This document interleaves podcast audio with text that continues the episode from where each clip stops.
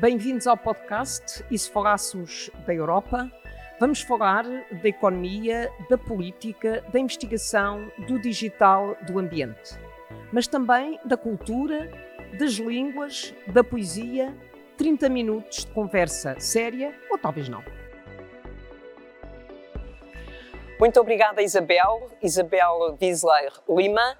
Eh, tu és deputada europeia do Partido Popular eh, Europeu. Muito obrigada por teres aceitado estar aqui no podcast E se falássemos da Europa. Obrigada eu pelo convite. Eu, é um prazer uh, conversar contigo. Tu és luxemburguesa e és portuguesa. Foste eleita no Luxemburgo. Uh, Disseste-me há pouco que lembras do 25 de Abril uh, e para vocês, comunidade portuguesa no Luxemburgo, o 25 de Abril era assim qualquer coisa como interrogar-vos que vantagem, o que é que isto, quais são as consequências, que impacto é que isso pode ter nas nossas vidas, aqui como comunidade portuguesa no Luxemburgo diria que foi muito mais do que simplesmente o impacto que podia ter. Foi, foi um verdadeiro foi uma revolução também para nós. Foi, foi, mudou completamente as perspectivas. Não havia português praticamente nenhum no Luxemburgo que, que falasse em voltar a Portugal. Ia-se para o Luxemburgo, vivia-se lá e estava-se a viver no Luxemburgo. Não, não, não havia outra perspectiva. E a partir do momento em que houve o 25 de Abril, foi abriu uma perspectiva, um, um, como é que é dizer, uma, uma sensação de, de falta que não havia antes e uma vontade para muitos, muitos de voltar a Portugal. Em todo o caso, a ideia de voltar a Portugal ficou uma coisa que, que, era possível, quando antigamente ninguém, ninguém pensava. Por isso mudou imensas coisas. Entramos quatro famílias amigas, muito, muito amigas, como se fôssemos família. Duas foram para Portugal e, e a gente e mais outra ficámos, ficámos no Luxemburgo. Mas, aliás, os meus pais até voltaram a Portugal, mas depois as coisas tornaram-se de modo que voltámos outra vez ao Luxemburgo, só tivemos pouco tempo em Portugal. Mas foi, foi um, um momento absolutamente maravilhoso também para, para, para pessoas fora. E depois tinham aquela perspectiva de que são portugueses, vivem no Luxemburgo, Luxemburgo é um país, Estado-membro da União Europeia, mas Portugal não é. Uhum. Para vocês, como é que essa questão se colocava? Outra vez era, era algo que não, que não se sentia ao alcance, ao nosso alcance, porque a gente sentíamos os portugueses, não era? E não sentíamos ao alcance eh, de Portugal. E ter entrado para a União Europeia foi absolutamente um, um momento fabuloso e que para nós abriu, abriu as fronteiras. Foi, foi, uma, foi uma situação que mudou completamente também a vida de todos. A União Europeia fez isto não só para Portugal, fez isto para todos os países. A gente a gente já nem sequer se lembra do que Exato. era atravessar uma fronteira, parar, a pessoa perguntar tem alguma coisa a declarar, irmos a, sairmos do carro, abrirmos o, o, a, a, o cofre da, do, do, mostrar, deviam nunca se passava uma fronteira sem que fosse preciso Exatamente. mostrar os papéis e eles olhavam também para dentro do carro. Tudo isto, a União Europeia é fabuloso, é um, um sonho. De livre circulação, de igualdade de direitos. É, e a propósito de igualdade de direitos, passamos para um tema que te é caro. Eh, tu és eh, aqui, como deputada europeia, tens trabalhado muito na questão dos direitos, eh, direitos humanos, democracia, uhum. Estado de Direito e foste a autora do relatório sobre o estado dos direitos humanos e da democracia no mundo. Talvez pudesses partilhar connosco aquilo que tu achas que foi mais, talvez mais interessante e mais chocante para ti na preparação deste relatório. Por isso eu sou uma das coordenadoras no, no, na, na, comissão, na subcomissão dos direitos humanos e um, para mim foi muito importante fazer este relatório. Já o fiz uma vez no primeiro ano uh, deste, deste período legislativo e agora tive a oportunidade de o fazer novamente. Como é que eu ia dizer? Gostava de ser mais optimista, de poder dar uhum. uma mensagem mais, mais alegre, mas aquilo que mais choca e aquilo que, que mais força efetivamente tem é a gente ver que hoje em dia a democracia regressa no mundo. Não é só o facto de. Regressa no sentido de anda para trás. Anda para trás, sim. Há, menos, há mais países a irem no sentido de menos democracia, o dobro mesmo, do que países a ir no sentido de mais, mais democracia. democracia. Por isso não é só um Estado, mas é mesmo um movimento, uma tendência, uma tendência o que é verdadeiramente, um, para mim, um grave, grave problema. É preciso ver que mesmo em países onde não se imaginava que pudesse haver problemas a nível das estruturas democráticas e daquilo que da democracia, daquilo que faz mesmo sentido de democracia, não se podia imaginar.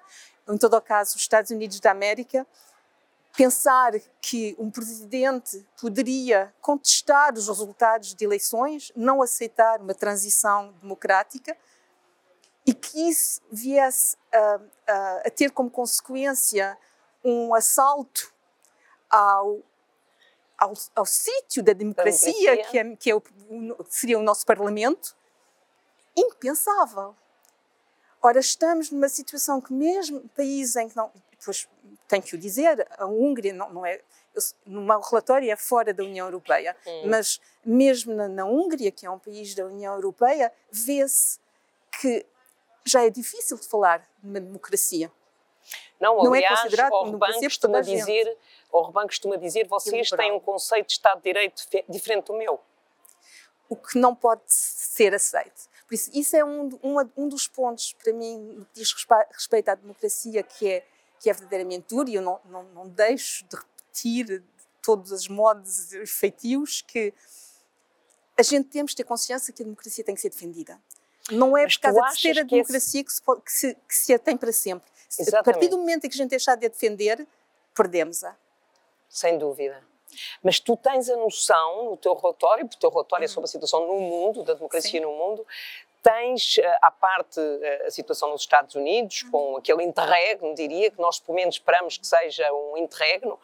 Achas que há uma região do mundo ou regiões do mundo onde essa tendência é mais evidente ou é uma tendência generalizada de eh, fragilização das democracias? Há uma fragilização clara das democracias e também é preciso ver o, o papel que, por exemplo, a China ou a Rússia jogam dentro desta, dentro desta situação, porque um dos grandes problemas que nós temos no mundo não só na Europa, verdadeiramente no mundo, é a desinformação.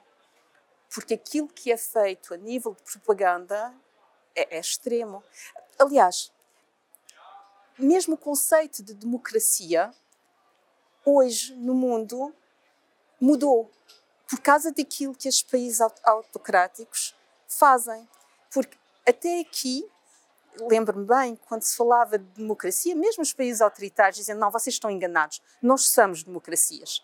Por isso, aquilo que se quer atingir era a democracia. Hoje em dia não, hoje em dia o discurso deles é a democracia não funciona, a democracia não é capaz de gerir crises, a democracia...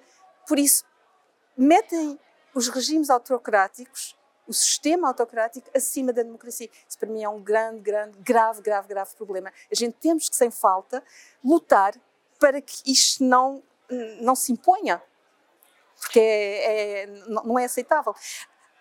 Aliás, eu, eu, eu falei agora do conceito de democracia, a mesma coisa acontece com o conceito dos direitos humanos. Exato. A China, a nível internacional, constantemente está a tentar mudar a definição dos direitos humanos.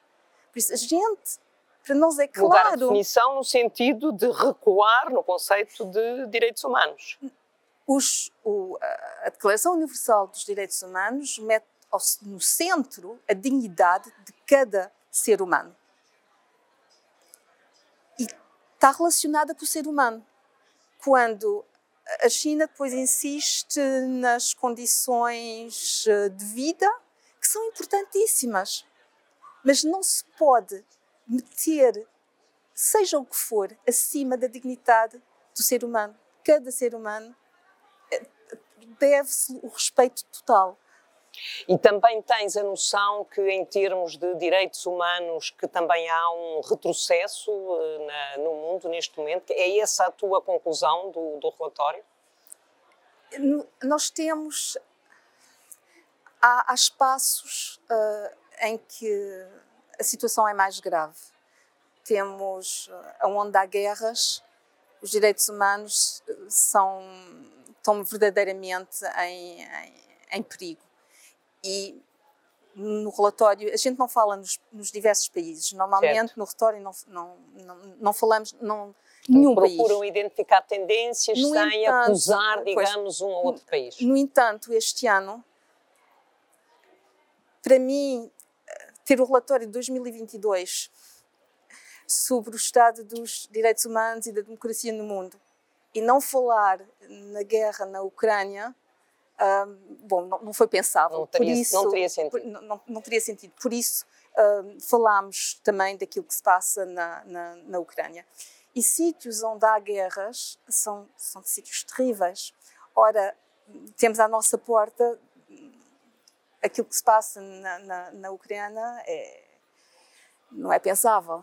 Isso, estamos numa situação em que, quando se vê que há crianças que são levadas para, uh, para a Rússia e que lá são, é, são há adopções forçadas, quando encontramos-nos num, numa situação pensávamos que não íamos ver novamente na Europa e, no entanto, estamos a vê-la. Por isso é, é pesado, é um momento pesado. Espero que a gente. A gente estamos a lutar, eu tenho a impressão que. Sim, sim, tenho claro. E, a, e a, a, o apoio da União Europeia à Ucrânia tem sido decisivo e, e, e, fundamental. Por isso continuo com, uma, com, uma, com, uma, com um certo optimismo por causa disso. Acho que a, que a União Europeia mostrou que sabia ser verdadeiramente solidária quando a crise é enorme temos dificuldades por vezes de encontrar sim, acordos. Sim, outros momentos mas, mas em que a unidade sim. europeia se manteve, embora haja um ou outro país que tem uma posição uh, relativamente diferente, iria, apesar de tudo, tem havido uma unidade europeia no apoio à Ucrânia, mas é também um desafio muito grande no pós-guerra ou seja, eh, com a integração da União Europeia, com a possível integração da Ucrânia na União Europeia, efetivamente também é um grande desafio para a Ucrânia. Absolutamente, e para nós. Para nós, claro. Só será possível num processo, mas a Ucrânia também está absolutamente, eles estão absolutamente conscientes disso. Eu tenho a impressão que não há exigência nenhuma da parte deles de algo que seja precipitado. Não, não, não faz sentido há metas a cumprir. Sim, sim, e eles, pode ser. Eles Temos vão outros fazer, candidatos à porta da União Europeia há algum tempo. Eles vão de fazer o caminho que precisaram de, do nosso apoio moral e, de, e, e concreto no momento em que foi feito, para mim é uma evidência. Não podíamos não deixar de lhes dar o apoio que verdadeiramente também merecem. A gente, não sei se nós seríamos capazes de lutar pela nossa liberdade como eles estão a fazê-lo. E eu também estou convencida que a luta que eles estão a ter também é para nós. Porque se a Rússia tivesse sim, entrado. Sim, faz sentido. Se a Rússia tivesse entrado na Ucrânia e tivesse, como pensavam, em 15 dias ocupado Kiev, não sei qual seria o país que teria na mesma situação daqui a uns anos. E os nossos colegas uh, da fronteira tenho colegas mesmo muito próximos lituânios, é um, é um, é um medo físico de que a Rússia possa entrar dentro, dentro, dentro da Lituânia. Exatamente, e, e, mas o que nós assistimos foi eh, ao apoio à Ucrânia, eh, ao apoio aos ucranianos e às ucranianas, sobretudo às ucranianas, às mulheres e às crianças, que se viram obrigadas a sair da Ucrânia e que puderam sair da Ucrânia, porque os homens não podiam sair da Ucrânia, e que foram recebidos na União Europeia, uh, com apoio aos países que manifestaram disponibilidade em os receber, e isso quer os países de fronteira. Uhum. E o que foi muito interessante neste fenómeno, neste momento, foi uh, ter os restantes países da União Europeia solidários com a Polónia, com a Roménia, com os Bálticos, com os países de fronteira, no sentido de partilharem dificuldades. Absolutamente. Foi, foi, é isso o ponto positivo é de ver que a União Europeia conseguiu ser verdadeiramente solidária.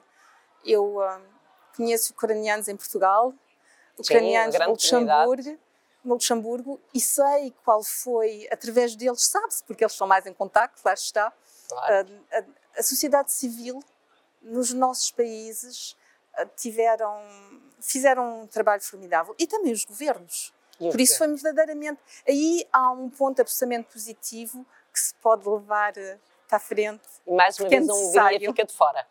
Uh, mas voltando à questão dos direitos humanos uh, no mundo, evidentemente a questão que colocaste e a situação na Ucrânia é decisiva eh, no sentido do respeito dos direitos humanos, e estou a uhum. falar quer no contexto de guerra, quer nos uhum. refugiados que chegaram à União Europeia e que têm direitos, uh, que têm uh, o respeito dos direitos humanos, o respeito, o respeito dos compromissos internacionais relativamente aos refugiados.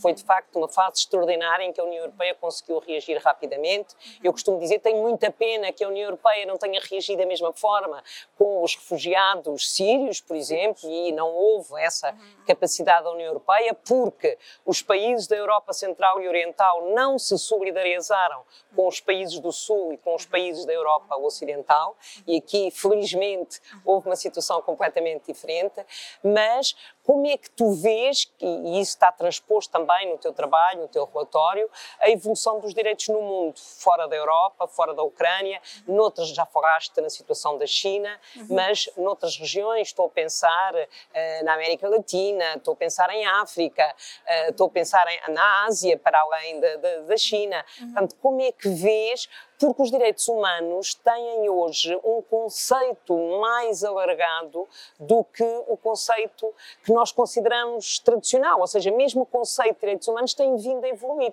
designadamente uh, ter direitos em matéria ambiental, uh, portanto, temos a Declaração Universal, isso aí é evidente, uhum. mas depois temos aqui os próprios desafios societais têm-nos obrigado a alargar certos é conceitos e como é que se dá, digamos, esse movimento, como é que tu identificas essas tendências? É, é, é claramente foi, foi alargado de maneira absolutamente clara, porque, porque se vê as situações que, que, que ocorrem.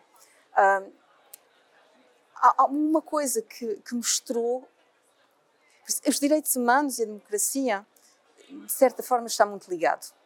Porque quando uns faltam, Certo. Quando há uma das duas que faltam, a outra também, também não está. Normalmente a democracia Sim. existe, os direitos humanos são respeitados. Por exemplo, uma, uma das coisas Quando que... a democracia não é só democracia formal absolutamente. Uh, um dos pontos que mostrou também e que viu o, uh, um passos para trás dado da democracia foi o Covid-19. É. Porque é, é, para explicar que foi verdadeiramente no, mundo inteiro. Uh, houve esta tendência dos governos a utilizarem um, a menos utilizarem a democracia parlamentar e a tomarem muito mais decisões que não eram um, tomadas de maneira democrática, muito hum. mais decisivas e também muito mais um, uma uh, surveillance, uma, um controle. um controle do que as pessoas individuais fazem. Por isso, é um outro ponto que faz que se vê no mundo inteiro uma tendência para quando os, os governos podem, uh, de maneira mais simples, sem o parlamentarismo, tomarem decisões, têm tendências a fazê-lo.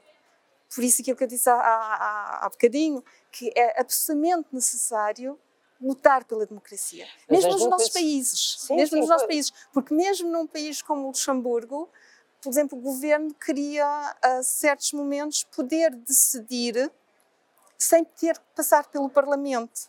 E o Parlamento, por exemplo, o Parlamento, uh, ao fim e ao cabo, defendeu-se e disse: não, a gente teremos sempre dispostos a toda hora e às vezes for necessário aparecer no Parlamento para, para tomar os votos, mas não vamos dar uma carta branca ao governo. Aliás, fizemos isso aqui no Parlamento Europeu. Nós tomamos decisões aqui no Parlamento em 48 horas, em 24 horas, que às vezes levam 48 meses. Portanto, nós conseguimos, de um dia para o outro, por exemplo, em matéria orçamental, conseguimos tomar decisões de um momento para o outro, que normalmente o Parlamento, 48 meses é um exagero, eu sei. Mas, de qualquer forma. Nem é exagero. Mas, de qualquer forma, nós conseguimos tomar decisões e o Parlamento funcionou. Portanto, a democracia europeia funcionou. Eu acho que isso é muito importante, porque, mesmo eu estou a pensar em Portugal e noutros países em que a certa altura é preciso tomar decisões de um momento para o outro, uhum. mas é preciso tomar medidas que possam permitir ao Estado agir de uma forma mais exigente no sentido de cumprir certas regras, mas sempre com controle parlamentar. Uhum. Ou seja, e aí foi decisivo, as democracias fortes, robustas, conseguiram uh, resistir uh, a todas as uh, a todo esse período que foi um período muito complexo. Absolutamente. Quando falamos de controle, a democracia precisa de, precisa verdadeiramente para poder funcionar de uma informação livre e independente. E quando falávamos na situação dos direitos humanos no mundo, um dos grandes problemas que temos é a liberdade de expressão e, sobretudo, sobretudo, jornalistas que são perseguidos em muitos países deste mundo e que estão numa situação muito grave, quase por todo o lado do mundo. Por isso também aí, tam, também aí há um problema que é, que é intrínseco com a democracia e que é um dos pontos a que devemos fazer atenção. É, falei também de desinformação há bocadinho. Se a gente não conseguirmos uh, resolver este problema, que é um problema mundial, também teremos muita dificuldade em manter democracias. Sim, senhora, as democracias exigem liberdade de expressão, sem dúvida. Muito obrigada, Isabel, por estarmos aqui a falar uh, da Europa uh, e, sobretudo, com a tua experiência e com o teu conhecimento do que são os direitos humanos e a democracia no mundo. Muito obrigada. Eu é que digo obrigada.